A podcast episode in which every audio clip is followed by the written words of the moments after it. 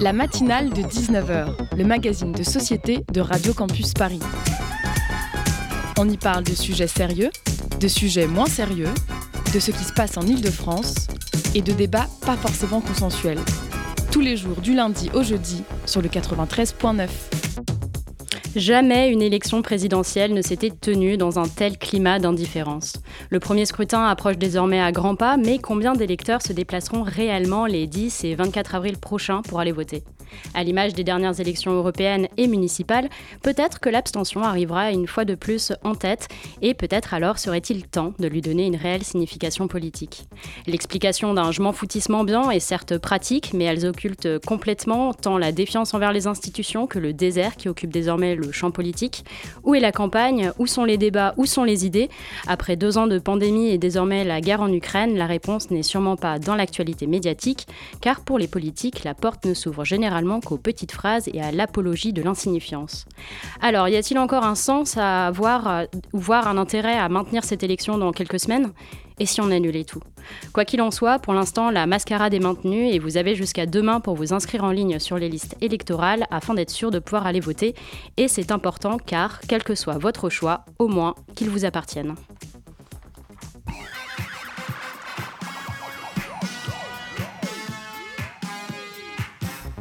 Vous écoutez Radio Campus Paris, merci d'être avec nous ce soir. Au programme de cette émission, nous reviendrons tout d'abord sur la polémique suscitée par les projets pétroliers de Total en Ouganda et en Tanzanie, des projets dénoncés par plusieurs ONG et associations qui pointent du doigt les dégâts environnementaux et les violations des droits humains qui en résulteraient. Pour nous éclairer, nous recevrons Léa Kulinowski des Amis de la Terre, une ONG internationale fortement mobilisée contre ces projets. En deuxième partie d'émission, nous nous pencherons sur le rôle de l'école et la manière dont l'institution peine à intégrer la totalité de ses élèves, comment rendre l'école plus inclusive et permettre à chaque enfant de révéler son potentiel. Nous discuterons avec le pédopsychiatre Patitrice UR, auteur du livre Comment l'école s'éloigne de ses enfants. Un beau programme donc, et sans plus attendre, on commence tout de suite la matinale. La matinale de 19h sur Radio Campus Paris. L'or noir, mais à quel prix? Début février, la multinationale Total annonçait sa décision finale d'investissement à hauteur de 9 milliards d'euros dans un double projet pétrolier en Ouganda et en Tanzanie. La multinationale a prévu en effet d'exploiter le pétrole enfoui sous le lac Albert en Ouganda et de l'acheminer jusqu'en Tanzanie via via un oléoduc de près de 1500 km. Problème, un tel, un tel projet ne serait pas sans conséquences néfastes pour l'environnement et pour les populations locales, et c'est justement ce que dénoncent depuis des années plusieurs ONG et associations. Pour décrypter avec nous ces enjeux, nous recevons sur le plateau Léa Kulinowski, chargée de mission juridique régularisation des multinationales au sein des Amis de la Terre. Bonsoir Léa. Bonsoir. Avec moi également sur le plateau pour mener l'interview euh, Guilhem. Bonsoir. Alors, euh, Léa, avec les Amis de la Terre, vous pointez du doigt depuis 2019 euh, ces deux méga projets pétroliers. En quoi sont-ils particulièrement problématiques? Euh, bah alors c'est des, des projets qui sont vraiment d'une ampleur euh, gigantesque. C'est en fait c'est parmi les plus grands projets euh, qui existent au monde. Le pipeline en fait le qui va le l'ICOP qui va servir à transporter tout le pétrole, il fait 1500 km comme vous l'avez dit et en fait c'est vraiment le plus long, ça sera le plus long pipeline du monde et en plus il est chauffé et donc les impacts vraiment sont il y a, je dis toujours, c'est le best-of du pire, en fait. Il y a vraiment des impacts énormes sur les droits, les, droits des gens, en fait. Les, les, droits humains, il y a des impacts, des risques de dommages vraiment irréversibles sur l'environnement et au niveau climatique, c'est juste euh, une catastrophe également. Et tout ça pour euh, un impact euh, économique vraiment minime pour, pour les pays concernés. Par exemple, on, disait qu'ils allaient forer donc au nord de l'Ouganda, dans le lac Albert. Il me semble que c'est aussi dans un parc naturel protégé. comment ces, forages peuvent atteindre la biodiversité dans ces zones? Eh ben, il y a, oui, en fait, il y a sur, euh, donc, il y a le projet, c'est vrai que pour clarifier, il y a un projet donc, d'extraction qui est Tilenga, qui va être justement aux abords du lac Albert. Et donc, euh, il y a à peu près, il y a 400 pieds au total. Et il y en a 130 qui vont être vraiment au cœur du parc national des, des Murchison Falls. Euh, et ensuite, euh, il y aura donc le projet d'extraction qui est ECOP. Et en fait, il va y avoir, ça va être euh, bah, ce qu'on peut imaginer. Si on voit vraiment un puits pétrolier, bah, ça, va être, creusé au sein vraiment d'une aire protégée. Et c'est une aire qui est protégée par la Convention de Ramsar sur les, zones humides. Et il va y avoir entre ces puits, il va y avoir aussi tout un réseau de pipeline sous la terre. Donc il va falloir creuser pour pour pouvoir justement euh, faire le lien entre ces pipelines. Va, avoir aussi, va y avoir aussi à peu près au moment de la construction, euh, plus, à peu près, je crois que c'était 6000 transports vraiment de, de euh, camions et de véhicules au sein du parc. Donc il faut vraiment imaginer, c'est une réserve naturelle, il n'y a aucune construction en fait dessus. Et là, va y avoir tout ça qui va être mis au milieu et les études, les, les scientifiques, il y a, y a, un groupe qui a analysé les études d'impact de Total et ils disent vraiment que les, les dommages en fait vont être irréversibles. C'est-à-dire qu'ils auront beau tout en tout reboucher et tout, en fait, ça va, ça va affecter vraiment la, la faune, la flore, euh, les, les cours d'eau de manière complètement irréversible. Léa Kulinowski, euh, votre ONG dénonce aussi les, les dégâts euh, immenses pour les communautés qui vivent dans cette région et notamment elle, elle tire la sonnette d'alarme en, en, soulignant que ces projets pourraient remettre en cause le droit à l'alimentation et à la santé euh, est-ce que vous pouvez euh, nous dire plus précisément voilà, quelles sont les conséquences concrètes de ce projet et combien de personnes sont concernées? Bien sûr, oui.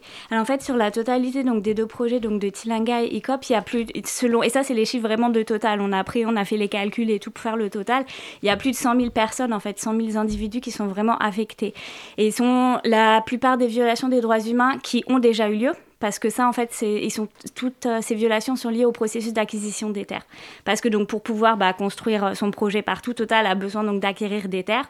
Et donc ces personnes, en fait, sont euh, les personnes dont les terres sont affectées par les projets. Alors il faut savoir que dans la plupart des zones, en fait, les personnes sont donc c'est des zones rurales. Les personnes, en fait, elles vivent de la terre. Elles, utilisent leur terre à la fois pour, pour se loger, pour se nourrir et aussi ils revendent les produits qui font pousser pour justement pouvoir également bah, s'acheter les choses qui ne peuvent pas pousser, qui peuvent aussi envoyer leurs, enfants à l'école, se faire soigner. Et donc, du coup, en fait, il y a vraiment euh, une grande liste de d'atteintes aux droits humains, mais on va dire les, celles qui vont concerner directement le droit à l'alimentation et à la santé, c'est vraiment en fait que les personnes, d'une, ils n'ont pas une compensation suffisante par rapport à, à leur terre. Alors, c'est lié à plusieurs choses, notamment des pressions, notamment une mauvaise évaluation des terres. Mais c'est également, donc, et il y a beaucoup de gens qui n'ont pas toujours, toujours pas eu, reçu leur compensation. En fait, c'est la grande majorité qui ne l'a pas reçu. Est-ce qu'ils ont le choix? Euh, tout dépend de la notion de choix, selon Total, oui.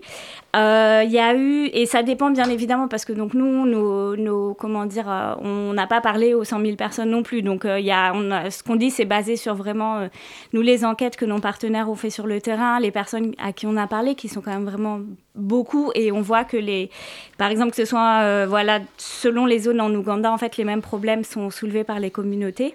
Et il y a eu énormément de pression. Enfin, il y a beaucoup de personnes qui ont rapporté vraiment euh, des pressions de la part des sous-traitants Total, donc des sous-traitants qui s'occupent du, euh, du plan de relocalisation. Oui, tout à fait. Euh, et, et, qui qui en fait sont enfin on il y a des gens qui ont dit bah en gros bah soit vous signez en fait soit vous aurez aucune compensation il y en a d'autres qui ont dit bah en fait si vous signez pas vous irez en prison il euh, y en a d'autres qui disent bah, si vous signez pas, euh, de toute façon, vous perdrez vos terres dans tous les cas. Parce que bon, il faut se rappeler aussi que l'Ouganda et la Tanzanie, c'est des pays qui sont classés vraiment. Alors, je voulais ressortir les classements euh, de, Reporters sans frontières et de, des autres ONG sur, sur, en termes de liberté, mais c'est vraiment parmi les pires pays au monde en termes de, de liberté d'expression des gens. ou de Enfin, c'est des régimes autoritaires, donc les gens, ils ont en plus pas pas beaucoup à dire parce que c'est vrai que j'ai oublié de préciser, les, les, projets sont soutenus bien sûr par, euh, enfin les. C'est ce que j'allais dire. Vous, vous parlez par exemple de mettre euh, donc des personnes en prison, de euh, des questions de choix qui sont un peu contestables. la position du gouvernement ougandais là-dessus par rapport à ce projet, c'est quelle est-elle? Bah Déjà, donc, les gouvernements en fait, ougandais et tanzaniens sont partie prenante euh, mhm. au méga projet par le biais de, leur, euh, de leurs entreprises euh, pétrolières nationales. Et bah, selon le. Nous, c'est vrai qu'on travaille beaucoup. Ça veut dire qu'elles doivent défendre quand même un intérêt qui, qui a derrière. C'est-à-dire que, quel, quels intérêts dans leur intérêt, eux, de. Bah, tout ce qui dans est leur intérêt, celui du pays? Tout à fait, tout à fait. Et ils mettent beaucoup en avant l'aspect économique. Euh, ils disent que ça va créer beaucoup d'emplois, que voilà, ça va permettre euh, à l'Ouganda de se développer, à la Tanzanie de se développer. Alors qu'en fait, et, Total met beaucoup ça en avant aussi. En fait, c'est vraiment euh, mis en avant comme un projet de développement. Et, et en fait, quand on regarde vraiment en termes de création d'emplois, il y a très peu. En fait, oui, il va y avoir au début, de, pour les emplois surtout, il va y avoir quelques créations d'emplois, mais en fait, sur le long terme, je crois que c'est genre, je sais pas, je crois qu'il va, en, il va en rester peut-être 200. Et beaucoup des, des, emplois, en fait, sont des emplois non qualifiés. ou alors des gens qui vont être au service d'autres gens, par exemple des domestiques ou des, euh, des personnes qui vont faire euh, voilà la nourriture ou le ménage. Donc en plus ça, ça, enfin, je trouve que ça remet pas mal un peu le système euh, postcolonialiste de voilà il y a les étrangers qui viennent et qui qui vont mettre les choses en place et après les les, les personnes du pays qui vont se retrouver à peu les servir quoi. Dans leurs enquêtes, euh, les Amis de la Terre dénoncent les pressions et les menaces qui pèsent sur les défenseurs de l'environnement en Ouganda et en Tanzanie. Comment ça se manifeste et euh, d'où viennent ces menaces oui, alors ça c'est vraiment, et c'est quelque chose qu'on a vu, en fait, plus les projets se développent et avancent, et plus il y en a en fait. C'est vraiment, même nous par rapport au début, on a commencé à travailler dessus, et là, les six derniers mois, c'est tragique. Euh, bah, ça se manifeste donc par euh, les autorités, les forces, ça peut être donc des forces de police privées, la police, des militaires, et en fait, bah, tout, donc ça concerne à la fois les personnes qui sont directement affectées par les projets, donc dont les terres vont être prises, et aussi toutes les ONG en fait qui les aident. Et euh, ça se manifeste par euh, bah, déjà les gens la plupart du temps quand les personnes vont sur le terrain pour interviewer les populations, ils sont suivis. Euh, souvent la police vient et va demander ce qui se passe. bah nous il y a, enfin là pour donner les trois derniers exemples, notre partenaire Maxwell il a été, il était avec une journaliste justement italienne pour pour parler aux communautés affectées. Ils ont été arrêtés. lui il a été détenu pendant 48 heures de manière complètement illégale et arbitraire. Il y a euh, y a une, notre association partenaire Afiego qui a été eux, ils ont leurs locaux en fait ont été fermés de force. Euh, il y a eu un voilà et euh, il y a aussi là bah, avant-hier soir il y a une autre personne avec qui on travaille de manière rapprochée, Kainga, ça, en fait sa maison et son bureau bureau ont été cambriolés. Donc il y a leurs ordinateurs pris et tout et donc après ce qui est très difficile dans ces cas-là, c'est que bien évidemment c'est comment dire on a les récits des personnes qui sont affectées. Après, il y a, y a, enfin, les personnes qui commettent ce genre d'événements, bah, elles se, elles s'identifient pas forcément euh, mm.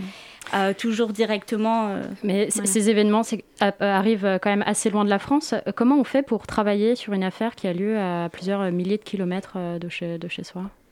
Bah donc c'est vrai que c'est les bah déjà on a des partenaires. Enfin on a il on travaille avec quatre associations ougandaises dont les Amis de la Terre Ouganda qui s'appellent NAPE qui euh, qui sont sur le terrain. Et euh, y a la nous on travaille de en France il y a deux associations qui travaillent sur le dossier. Il y a les Amis de la Terre et Survie.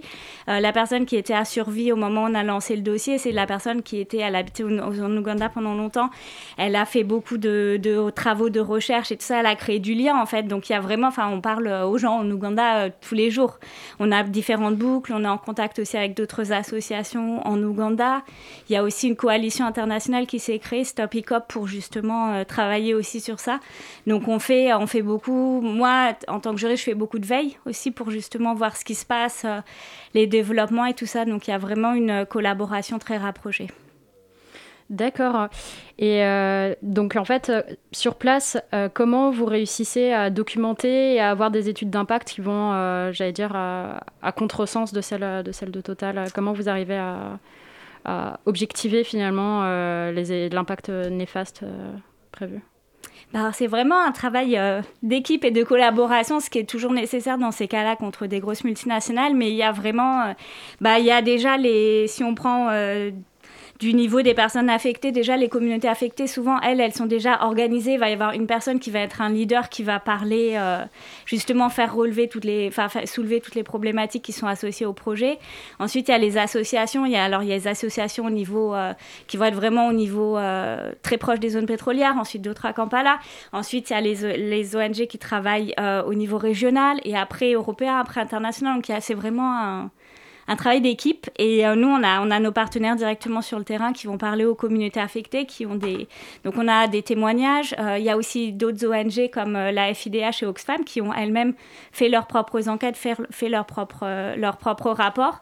et enfin, il y a aussi, après, il y a aussi le côté scientifique, où justement là, et là, plus le projet est connu, plus en fait, il y a des scientifiques qui, qui, qui analysent les différents impacts du climat, surtout au niveau de l'environnement, euh, pardon, les impacts du projet au niveau de l'environnement ou du climat. Donc c'est vraiment un travail euh, d'équipe. En, 2019, euh, les Amis de la Terre, Survie, une autre association française, et quatre associations ougandaises ont assigné Total en justice sur le fondement d'une loi, la loi sur le devoir de vigilance. en tant que juriste, vous allez peut-être pouvoir nous expliquer un peu de quoi il s'agit, que prévoit cette loi, et où en sont les procédures judiciaires aujourd'hui contre Total Ok, ouais. Alors je vais essayer de faire au plus simple, mais c'est vrai que c'est un petit peu complexe. Alors déjà, la loi de devoir de vigilance, c'est une loi qui a été adoptée en 2017, après vraiment euh, des années et des années de plaidoyer des, des, organisations de la société civile, dont les Amis de la Terre. Il y avait aussi Sherpa, il y avait aussi euh, vraiment plein de, toutes les ONG qui travaillent sur la question de la responsabilité des multinationales. Euh, c'est une loi qui est, unique au monde. Elle est vraiment, en fait, elle permet de, enfin, elle permet de, en gros, de tenir responsable des multinationales basées en France euh, qui remplissent certains critères pour en fait leur manque de, vigilance euh, par rapport à, à, leurs filiales, leurs sous-traitants, leurs contracteurs, des gens avec qui elles ont une relation commerciale établie. c'est vrai que c'est une loi qui est, enfin, qui est vraiment très importante et qui a fait évoluer au niveau du droit parce qu'en fait avant il y avait cette notion de personnalité juridique, c'est-à-dire que une filiale c'était une entité vraiment complètement différente de Total. Et donc du coup c'était très très compliqué pour euh, les tenir en justice alors que les tenir responsables en justice alors que maintenant on peut et maintenant, du coup, euh, quelle est la, situation euh, ça? Et ben donc du coup, euh, il y a plusieurs. Enfin, je vais. Bah, vous me dites si vous voulez que je détaille un peu plus la loi sur le devoir de vigilance, mais en gros, nous, ce qu'on demande, enfin, ce qu'on dit dans ce dans ce recours, c'est que Total, en fait, il a pas pas bien identifié les risques par rapport à ses projets en Ouganda. Ensuite, en fait, la loi de, nécessite aussi qu'une fois que des risques soient identifiés, il y ait des mesures de prévention ou de mitigation qui soient mises en place. Et ensuite, quand elles sont, enfin, soient identifiées, quand elles sont identifiées, qu'elles soient mises en place de manière effective. En fait, nous, ce qu'on dit, c'est que c'est pas du tout le cas pour Total. Et si on regarde donc, euh, le plan de vigilance que Total doit faire euh, selon, selon la loi, il y a cinq euh, risques de violation des droits humains. C'est très générique. Il n'y a pas du tout. En fait, l'Ouganda, ils en parlaient même pas. Là, maintenant, ils en parlent. Il y a un petit encadré pour utiliser ça en tant qu'exemple. Mais ils pas du tout identifié de manière spécifique les risques associés au projet en Ouganda. Donc, nous, ce qu'on demande, c'est que Total fasse cela. Et, on, et comme entre, en, parallèle, il y a énormément de violations des droits humains parce que les terres sont en train, enfin, ont déjà été acquises. On demande aussi que certaines mesures immédiates soient prises, par exemple la, distribution de nourriture, euh, et que les compensations en fait euh, soient revues et soient payées de manière euh, rapide. Merci beaucoup. On refera un petit point sur la situation judiciaire juste après une petite page musicale.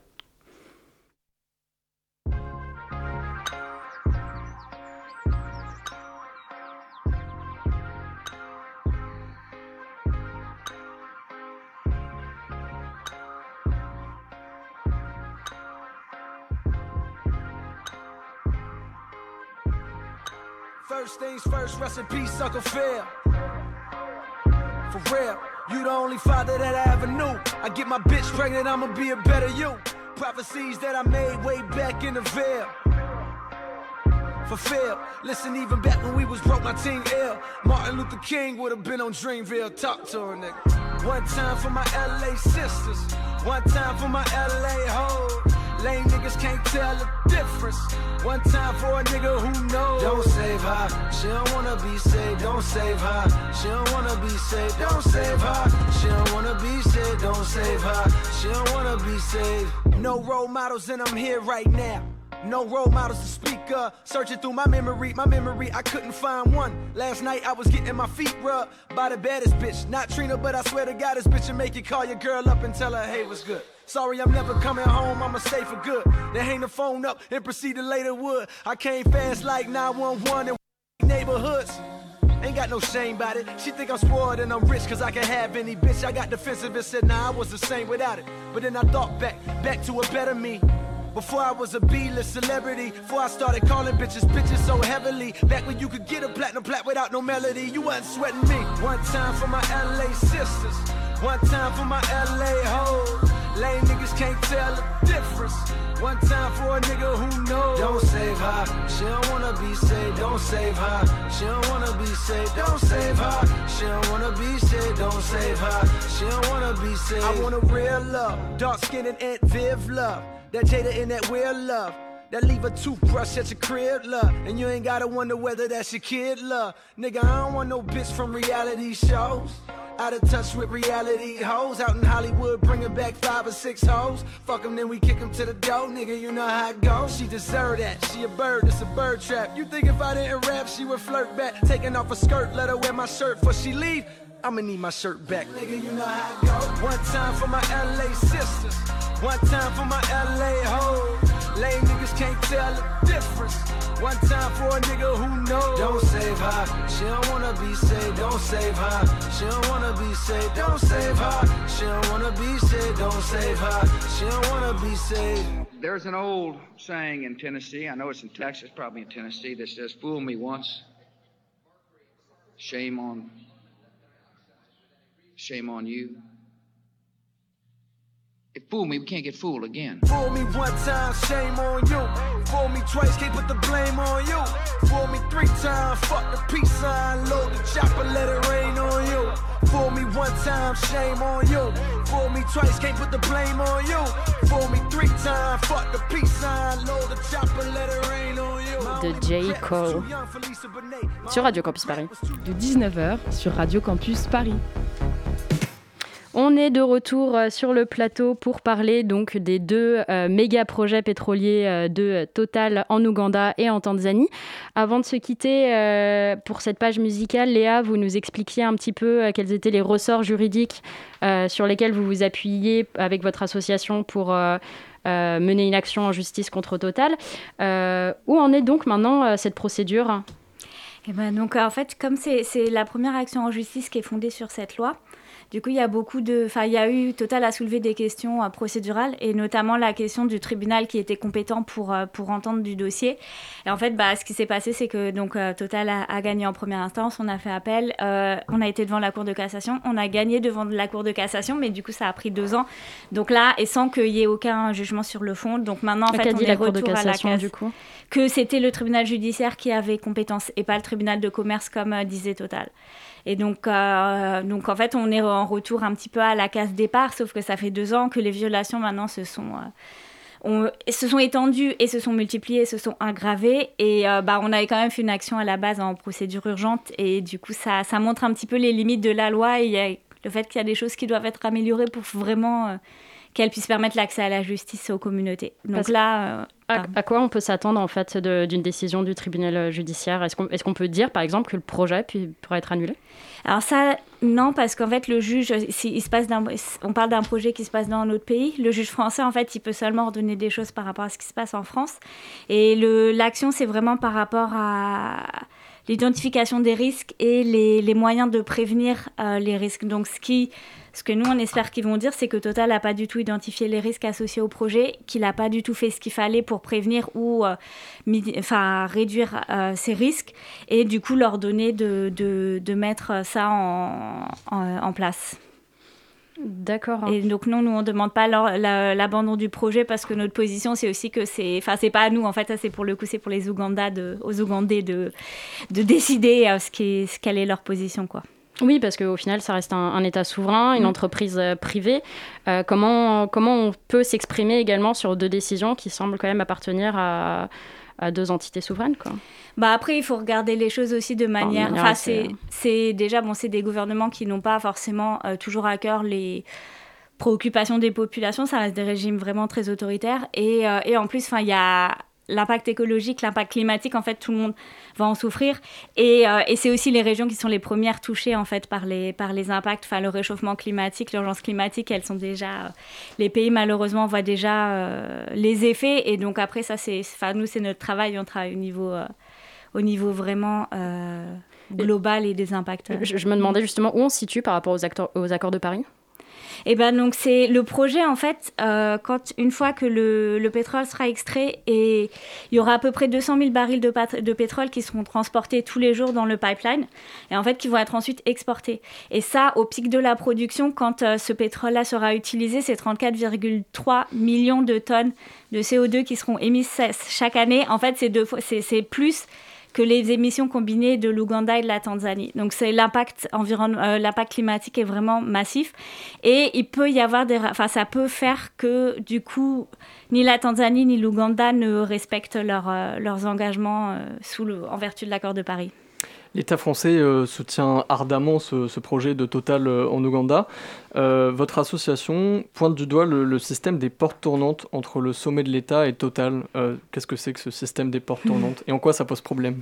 Ben, En fait, c'est euh, les portes tournantes, c'est-à-dire qu'il va y avoir des personnes très haut placées de Total qui vont ensuite être au gouvernement, donc au niveau des personnes qui décident de soutenir les projets de manière financière, de manière politique, de changer, de, de, de, créer certaines, certaines législations et vice-versa en fait. Donc il y a vraiment ce mix de personnes donc euh, donc euh, qui, qui vont euh, en fait enfin ça veut dire que Total en gros voilà c'est ça. En fait les portes tournantes c'est vraiment faut imaginer une porte comme dans un magasin là les, mm. les trucs qui tournent et, et c'est vraiment ça. Donc ça permet vraiment d'avoir euh, que Total ait des, accès vraiment privilégiés aux plus hauts échelons de l'État. Et en fait, vice-versa, quand les gens ils sont chez Total, ils vont euh, avoir aussi des connexions en fait euh, à l'autre sens. Et quand les gens de chez Total vont être du coup au niveau des, des, autorités, ils vont pouvoir aussi favoriser en fait bah, la position de Total. quoi. Et est-ce qu'on peut faire confiance au pouvoir public pour défendre l'intérêt général dans ce cas? Bah Là, nous disons qu'on... On, enfin, non, on peut pas faire. Enfin, je pense qu'on peut pas faire confiance au, gouvernement actuel euh, pour prendre les mesures qu'il faut en termes d'impact climatique. Enfin, ils le font déjà pour la, pas pour la France. En fait, ils vont pas le faire pour euh, pour des pays tiers. Euh, ils font toujours primer les intérêts économiques. un argument qu'on a souvent, c'est oui, bah de toute façon, si Total s'en va, ce sera les Chinois, ce sera pire. donc c'était ma future question. pardon.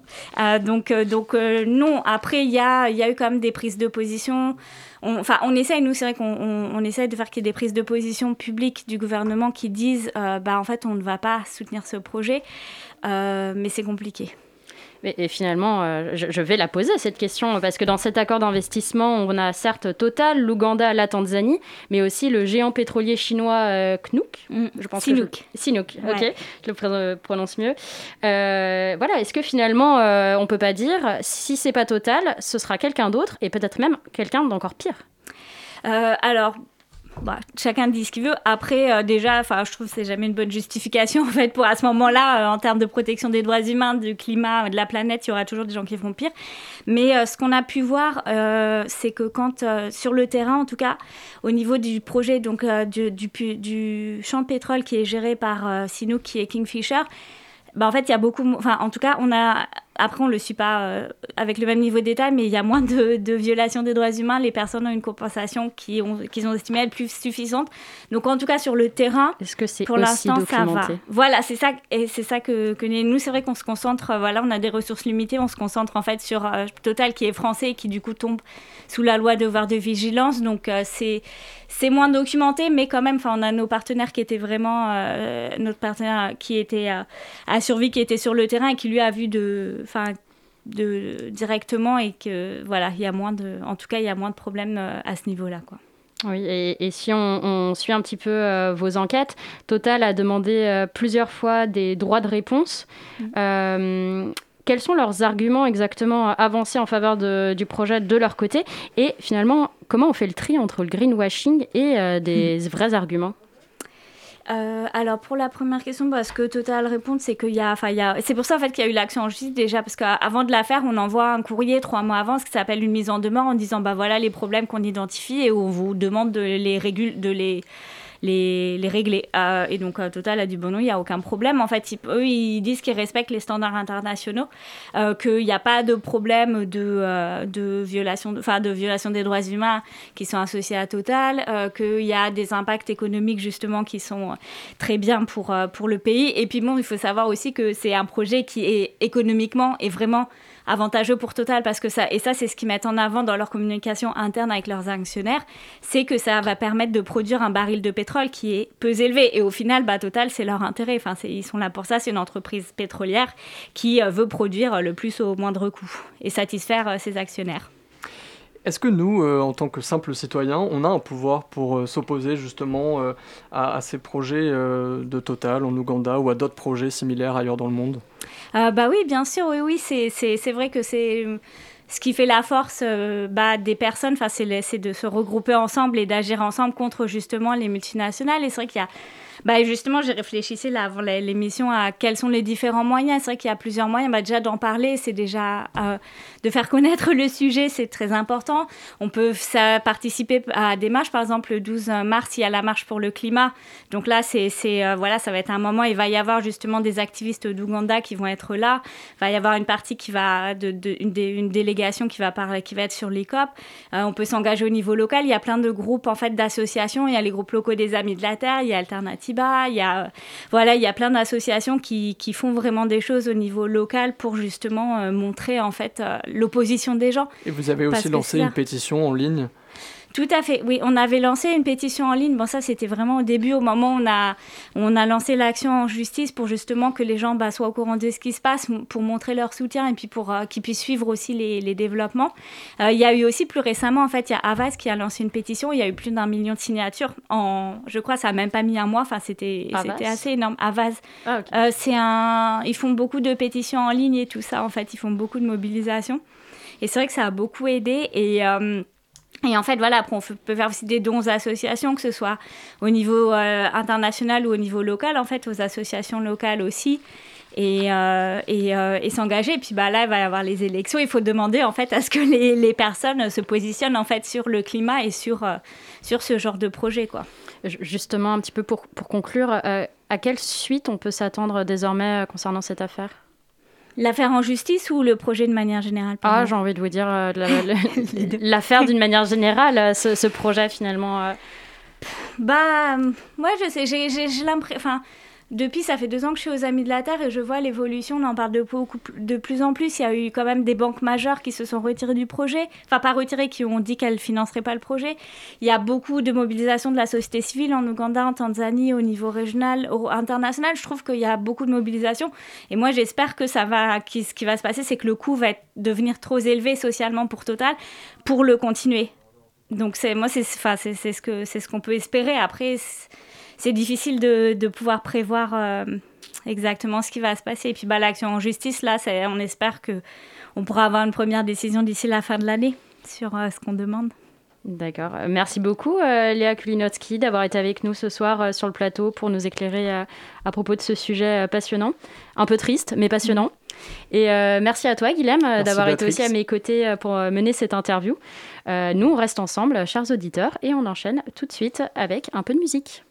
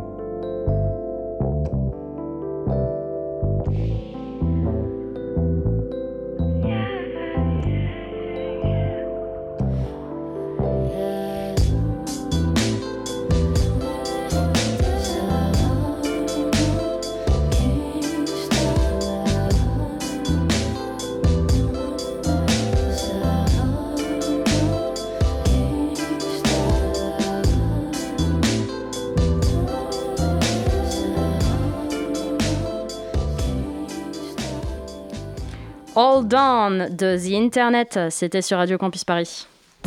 Le Zoom, dans la matinale de 19h. La matinale, ça continue et notre prochain sujet est consacré à l'école. Vaste sujet s'il en est. Et plus particulièrement la manière dont elle forme ou non la prochaine génération. Pour aborder ce sujet, nous recevons euh, Patrice Huer, pédopsychiatre, auteur du livre Comment l'école s'éloigne de ses enfants, qui sort jeudi en librairie. Bonsoir Patrice Huer. Bonsoir. Alors, comme vous pouvez l'entendre, euh, nous vous avons euh, par téléphone, mais euh, sur le plateau, j'ai aussi à mes côtés notre journaliste Made in Campus Paris, Marie. bonsoir Marie. Bonsoir. Alors, Patrice Hubert, avant de rentrer dans le vif du sujet, une question avant tout contextuelle. quels ont été les effets de la crise sanitaire sur l'école et sur les élèves hein? Alors sur l'école, bon ça tout le monde est au courant de la manière dont ça a pu déstabiliser parfois les manières de, d'organiser la scolarité. Sur les élèves, par contre, on en a beaucoup moins parlé parce que pendant presque deux années, les enfants et les adolescents surtout ont laissé de côté d'une certaine manière euh, euh, les réactions qu'ils auraient pu avoir, comme si c'était euh, étouffé, étouffé, mais des braises qui ne demandaient qu'à être rallumées. Et depuis que de nouveau le champ est un peu plus libre, et on l'espère ça va s'étendre, on voit vraiment tous les professionnels de la santé voir émerger des troubles qui ont été euh, laissés un peu de côté euh, pendant, ces deux années. Et il y a une augmentation vraiment très importante des, des éclosions pathologiques euh, et des symptômes difficiles, douloureux chez des adolescents, lycéens, étudiants en particulier. Alors, chez les élèves que vous voyez, euh, certains sont considérés en échec scolaire. Que pensez-vous de cette formule et que dit-elle, selon vous, du système scolaire français? Je pense que échec scolaire, quand on utilise ce terme pour euh, la coller à un élève, signe l'échec de la scolarisation de cet élève. J'inverserai vraiment l'énoncé et que la mission de l'école, de mon point de vue, est de faire en sorte que chacun puisse euh, euh, faire son chemin le mieux possible avec euh, ce dont il a été doté comme compétences, même si ces compétences ne sont pas forcément dans le champ académique le plus classique.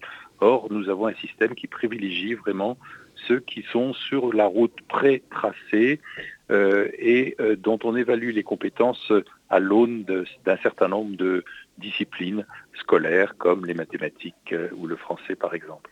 Et euh, à quel âge se manifestent euh, ces premières euh, disparités importantes entre les élèves on le voit dès la maternelle. il m'est arrivé assez souvent d'être sollicité par des, des, parents très inquiets d'un enfant en moyenne section de maternelle dont l'école disait mais il ne s'intéresse pas du tout à lire ou à écrire alors qu'il il avait 5 ans à peine. et donc on ne le laissait pas jouer. Se jouer, c'était considéré comme du temps perdu. On voit là le malentendu considérable qu'il y avait déjà dès cet âge-là. Alors, ce malentendu, on va le voir se poursuivre tout au long de la scolarité, tout au long des âges. Euh, et euh, là, il y a vraiment besoin de remettre les pendules à l'heure. Est-ce que vous pensez euh, justement que le jeu et le travail sont incompatibles? Non, puisque justement, c'est en ayant acquis une suffisante capacité de jeu, un suffisant plaisir de, jouer que l'on va pouvoir trouver aussi du plaisir dans les apprentissages euh, qui ne seront pas à ce moment-là appréciés comme des contraintes euh, pénibles dont il faut s'abstraire le plus vite possible pour aller jouer ailleurs, mais comme apprentissages, une manière de jouer avec des connaissances, de jouer avec des compétences, euh, et que ça peut idéalement presque devenir amusant pour un élève de, début de primaire. Euh, j'en reçois actuellement qui sont en début de scolarité primaire et qui trouvent ça formidablement amusant le jeu de la découverte des mots, du sens des mots, par exemple, dans la lecture. Et donc cette compétence jouée va être déterminante tout au long de la vie et on voit l'échec euh, colossal auquel ça conduit des élèves dès le collège quand ils n'ont pas cette euh, capacité de jeu suffisamment acquise et qu'ils vont prendre tout au pied de la lettre et ne pas avoir de distance possible et donc pas de jeu non plus dans les apprentissages. Donc finalement, euh, qu'est-ce qu'il faut changer en priorité Ce que l'on enseigne ou comment on l'enseigne? C'est le comment on enseigne, puisqu'évidemment, ce que l'on enseigne en mathématiques, en français, en histoire, c'est important de, que ce soit connu par les élèves au fur et à mesure qu'ils grandissent. Non, c'est la manière d'enseigner qui continue de privilégier ce qu'on appelle le sérieux. Et là, c'est vraiment un contresens, puisque ce qui est sérieux, c'est de jouer. Jouer, c'est sérieux. Il n'y a rien de plus sérieux, puisque c'est ainsi qu'on acquiert le mieux les connaissances que des enseignants peuvent nous dispenser. Donc ça, c'est vraiment un grand malentendu, et donc c'est le comment enseigner qui est vraiment le, à réviser complètement. Pour rebondir sur le jeu et l'amusement, il y a un, problème, un proverbe pardon, qui dit ⁇ La douleur est inévitable, la souffrance est optionnelle ⁇ C'est cette idée selon laquelle il faudrait passer par un minimum de pénibilité nécessaire pour apprendre. Est-ce que vous êtes d'accord avec ça? Non, absolument pas d'accord, bien évidemment, parce que là, on est exactement, je vais caricaturer un peu mon, propos, mais dans la situation des, des enfants qui ont été maltraités par leurs parents, qui se jurent de ne jamais faire la même chose quand ils seront parents eux-mêmes, et qui se surprennent en répliquant ce qu'ils avaient subi. On voit un certain nombre d'enseignants, même jeunes enseignants trentenaires, qui répliquent ce qu'ils ont subi en tant qu'élèves, alors même qu'intellectuellement, ils savent très bien qu'il faudrait faire autrement mais ils ne peuvent pas forcément euh, euh, s'abstraire de ce qu'ils ont connu eux-mêmes. Et puis l'organisation institutionnelle euh, éducation nationale ne laisse pas beaucoup de souplesse locale non plus à qui que ce soit. Vous voyez donc ces deux niveaux qui seraient plus d'autonomie pour pouvoir ajuster les, manières d'enseigner au public que l'on a en face de soi, sans perdre de vue les objectifs des acquisitions nécessaires, ça, c'est vraiment, on, en est très très loin, puisque tout, devrait se passer quasiment de la même manière partout. Merci Patrice Huer. Euh, on se retrouve tout de suite après un petit peu de musique sur Radio Campus.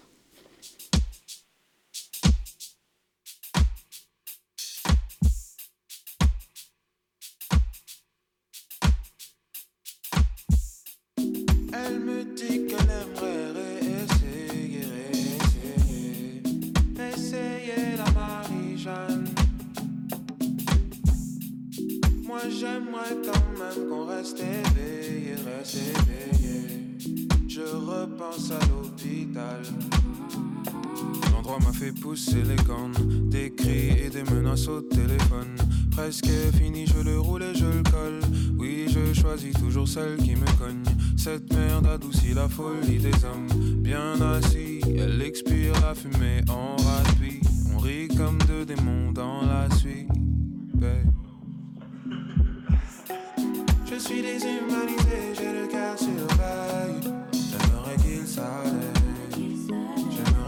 Et je m'oublie seulement quand je monte sur scène. Je redeviens moi-même, loin de ce manège. Tu sais ce qui me ferait plaisir. Me rapprocher de ce que j'aime et puis m'éloigner de ce que je désire. Me débarrasser de ces fans n'attends plus rien d'une cousine. Chérie, j'apprends même la cuisine. Tout est une question de timing. Et tu n'entres plus dans mon timing. Mais je ne suis pas difficile. Parfois je les aime. Le temps d'un week-end ou de quelques semaines. Mais jamais plus d'une année civile. Je suis déshumanisé,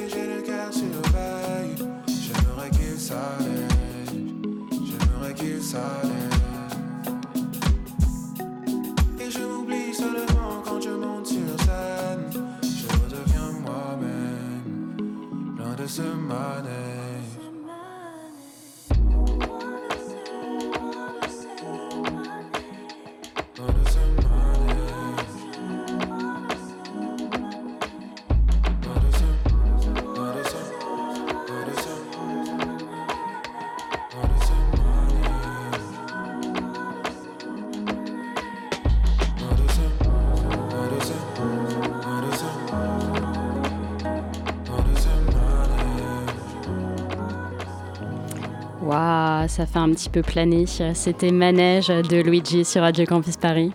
La matinale de 19h sur Radio Campus Paris. Et nous voilà de retour euh, sur le plateau avec euh, Patrice Huer avec nous euh, par téléphone. Patrice Huer, dans votre livre, vous appelez à la réhabilitation de compétences autres que purement cognitives. Mais comment valorise-t-on l'intelligence émotionnelle, la créativité, la curiosité de l'autre et du monde, la générosité d'un élève? Alors ça commence par une autre question, si je peux me permettre, qui va être quelle place fait-on à ce que les élèves eux-mêmes pourraient apporter comme contribution? On est dans un monde qui a changé à une très très grande vitesse euh, et euh, les manières de concevoir l'enseignement n'ont quasiment pas bougé à part quelques initiatives locales ici ou là. Mais globalement, ça n'a pas changé. Et on continue de préparer les enfants d'aujourd'hui au monde d'hier, alors que ils vont vivre, ils vivent déjà dans un monde totalement différent où l'horizontalité des, des, relations, la, mise en commun des recherches, des réflexions, etc., va primer sur la verticalité de taisez-vous, écoutez et restituez euh, que euh, beaucoup ont, subi à l'école pendant très longtemps. Ce qui était valable il y a quelque temps ne l'est plus aujourd'hui et le sera encore moins demain. Alors, le but de ce, livre, euh, pour moi, c'est d'alerter sur le fait que on a aujourd'hui à préparer les enfants les plus petits dès à présent à ce que va être leur monde dans 20, 25 ans. Pour, sinon, le décalage va être considérable et, euh, là, on va avoir vraiment des dégâts importants. Vous prenez une, horizontalité pardon, des, des, relations entre les élèves et le professeur, et vous êtes favorable, si je comprends bien, à une individualisation des méthodes d'apprentissage. Mais dans un groupe de 30 élèves, est-ce que c'est pas un peu utopique de rêver à une, justement une individualisation de l'enseignement? Alors non, quand je dis individualisation, pardon, j'ai du mal à m'exprimer, c'est de faire que dans telle école ou dans telle région, euh, euh, il n'y ait pas forcément exactement les mêmes méthodes euh, pour, pour la classe d'élèves, que ça puisse s'adapter au contexte et que peut-être le chemin emprunté pour enseigner tel groupe d'élèves ici ne sera pas le même que pour tel autre groupe là. Et donc c'est ça que je voulais dire, c'est pas l'individualisation dans une classe de 30, effectivement ça va être très difficile, encore que on puisse y parvenir. C'est beaucoup plus l'idée de comment mettre un groupe au travail, c'est-à-dire le travail sur le groupe, animé évidemment par l'enseignant, qui reste la référence, euh, incontournable, mais qui va puiser davantage, euh, qui va solliciter davantage les élèves dans leur, capacité à co-construire les choses, à co-réfléchir aux, questions qui leur sont posées, aux problèmes qui leur sont posés. Et ça, c'est quelque chose qui commence à se faire ici ou là, mais pas du tout à grande échelle. Et euh, vous avez des exemples euh, de modèles euh, scolaires qui semblent mieux réussir à avoir ce type d'éducation? Je pense par exemple peut-être au modèle anglo-saxon anglo-saxon, ça dépend beaucoup de, ce qu'on met derrière ces termes. par exemple, en Finlande, oui, dans des pays d'Europe du, Nord, ça fait déjà un bon moment qu'ils qu'ils cherchent à valoriser davantage l'investissement des élèves euh, en groupe pour, euh, quand une question est posée par l'enseignant, euh, une énigme sur la table, eh bien, pour comment vont-ils se débrouiller pour pouvoir la résoudre. Et là, le, rôle de guide de l'enseignant est déterminant, et en particulier, s'ils utilisent, utilisent les, ressources informatiques pour les aider à utiliser ces ressources de manière telle qu'ils puissent faire le tri entre ce qui est juste et ce qui ne l'est pas, ce qui est établi et ce qui ne l'est pas. Donc il y a tout un apprentissage aussi de, la manière de tenter de régler les questions auxquelles on est confronté. Merci, c'est très intéressant.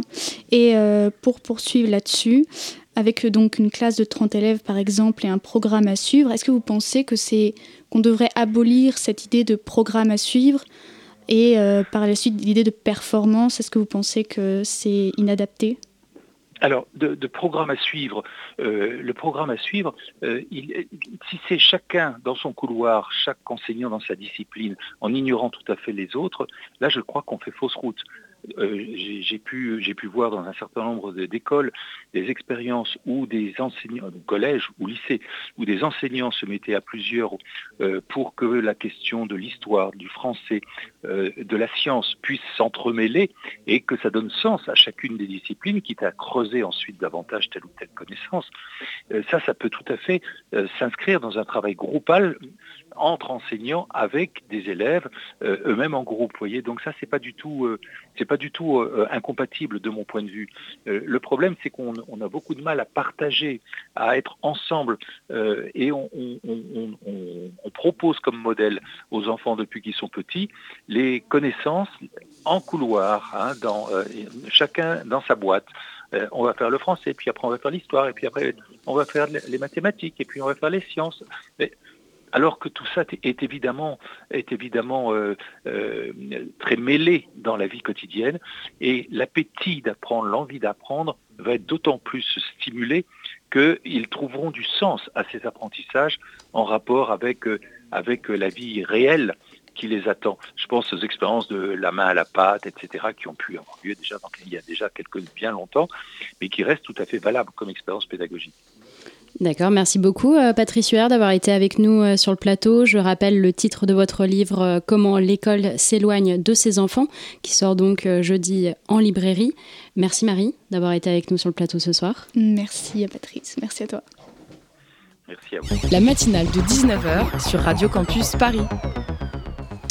Et on commence tout de suite avec la chronique de Quentin. Bonsoir Quentin. Bonsoir à tous. Donc toi, tu étais notre envoyé spécial au concert de Stromae jeudi dernier, comme c'est mystérieux. Oui, exactement. J'ai pu assister à l'avant-première parisienne de Stromae. C'est la première fois que le chanteur belge euh, chantait à Paris depuis 7 ans. Et euh, donc il, a fait déjà, il avait déjà fait une, un, un, trois, il avait déjà fait un, un, concert la veille dans sa ville natale à Bruxelles. Et euh, comment était le début du concert? C'est vers 20h40 qu'il diffusait un court métrage d'animation sur une autre planète avec comme personnage principal Stromae en avatar. La première chanson du concert est une inédite, elle s'appelle Invaincu. Pour remettre dans l'ambiance, c'est des écrans géants derrière lui. Une sorte de soleil rouge-orangé qui se levait comme une nouvelle journée ou un nouveau départ en quelque sorte. Une chanson qui s'appelle donc Invaincu, qui donne du sens à ce qu'il a vécu, puisqu'il a vécu un burn-out, une dépression, et il parle de ses épreuves qu'il a traversées. Il parle aussi de sa putain de maladie, pour le citer, et il termine sa chanson par Tant que je serai en vie, je serai invaincu. Tu nous donnes des frissons, Quentin. Et euh, c'était donc euh, une avant-première euh, en concert. Quelle est la différence avec un concert classique? Pour ça, je vais vous proposer d'écouter le maestro pour la différence. Quel accueil Franchement, en 10 minutes, les places étaient vendues. Franchement, on ne peut pas rêver mieux. Merci, franchement. Bon alors je vous explique un peu le principe des avant-premières. C'est-à-dire qu'en fait, euh, les avant-premières, c'est les concerts, mais pas tout à fait. Donc en fait, euh, l'idée, c'est de vous présenter des morceaux exclusifs, donc que vous n'avez jamais entendus, donc comme les deux premiers que je viens de faire. Et évidemment, il y aura aussi des morceaux que vous connaissez. Et donc on va passer une heure ensemble, et j'espère que ça va vous plaire.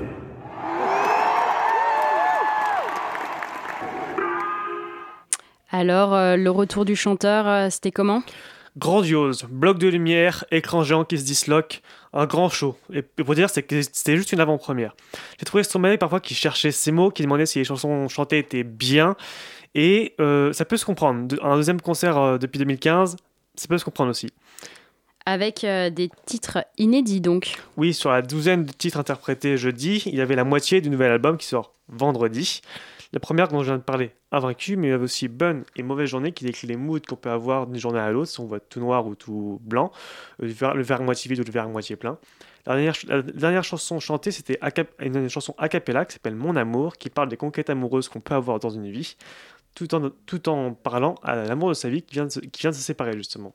Sans oublier les deux chansons déjà dévoilées, à savoir euh, Santé et euh, L'Enfer, dont cette dernière a été euh, l'un de ses grands coups d'éclat au JT de 20h de TF1. Là encore, j'ai des frissons. Oui, c'est un... Tout, tout, le concert, c'était un avalanche d'effets visuels.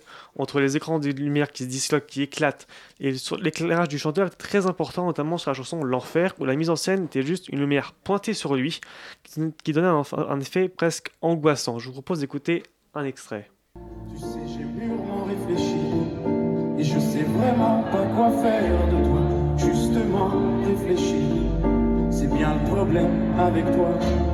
Tu sais, j'ai mûrement réfléchi. Et je sais vraiment pas quoi faire de toi. Justement réfléchir C'est bien le problème avec toi.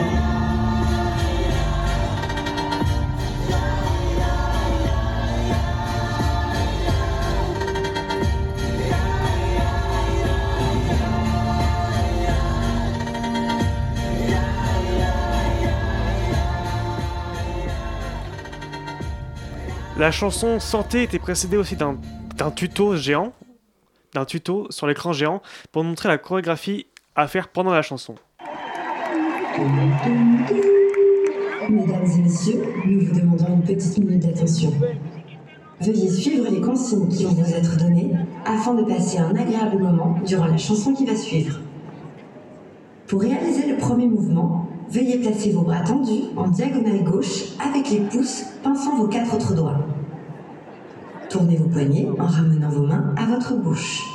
Je je suis pas tout seul à être tout seul, ça fait déjà ça de moins dans la tête. euh, mais bon, ça doit être mieux quand c'était Stromae avec l'ambiance de Bercy. C'est ça, un, un- un public conquis d'avance, puisque les 20 000 spectateurs présents à Bercy étaient les 20 000 premiers à être inscrits pour, de- pour, vendre, pour vendre ses places sur une billetterie spéciale. Et en 10 minutes, comme il a, comme il l'a dit tout à l'heure, tout était parti. Et ça n'a pas empêché le chanteur belge de mettre une ambiance de dingue au concert, où il a repris tous les mêmes, Papa Outé, et bien sûr, son premier tube, Alors on danse.